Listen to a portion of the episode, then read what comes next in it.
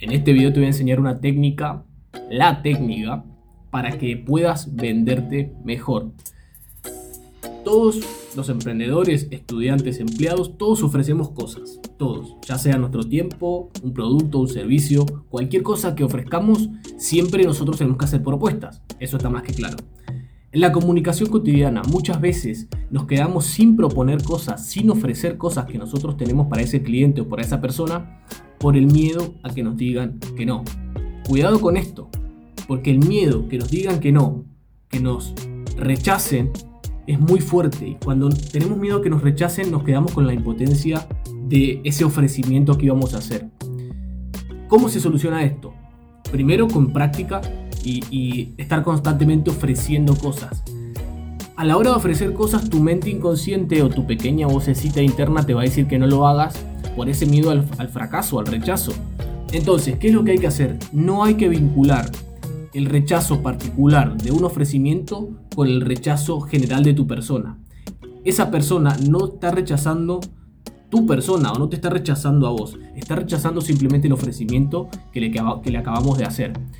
Ese ofrecimiento puede ser una petición, puede ser una propuesta, puede ser algo que nosotros queramos regalarle o, una, una, propuesta laboral, algo que queramos venderle, cualquier cosa que aplique para un ofrecimiento, muchas veces nos dejamos llevar por esa voz interna que nos dice que no lo ofrezcamos por miedo al rechazo.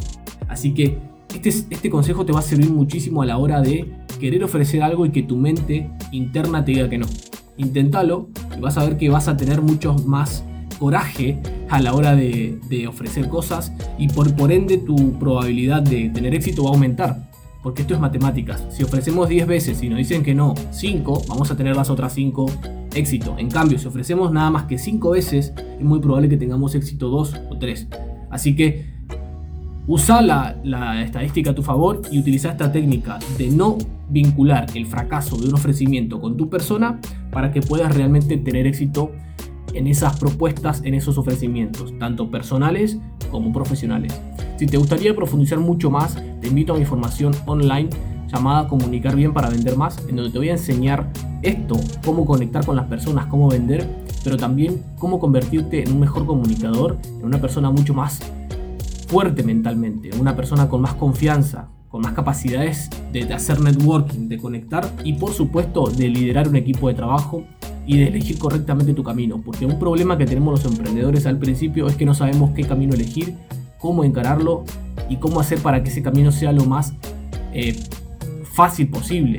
A veces tenemos tanto miedo, estamos tan paralizados y no sabemos para dónde disparar porque lamentablemente no nos educan para elegir proyectos, negocios, emprendimientos, que tomamos terminamos no tomando acción. Así que te recomiendo que inviertas en tu educación, que inviertas tiempo, dinero o energías en aprender y vas a ver que va a valer la pena y vas a convertirte no solamente en un mejor comunicador, sino también en una mejor persona. Nos vemos en el próximo video.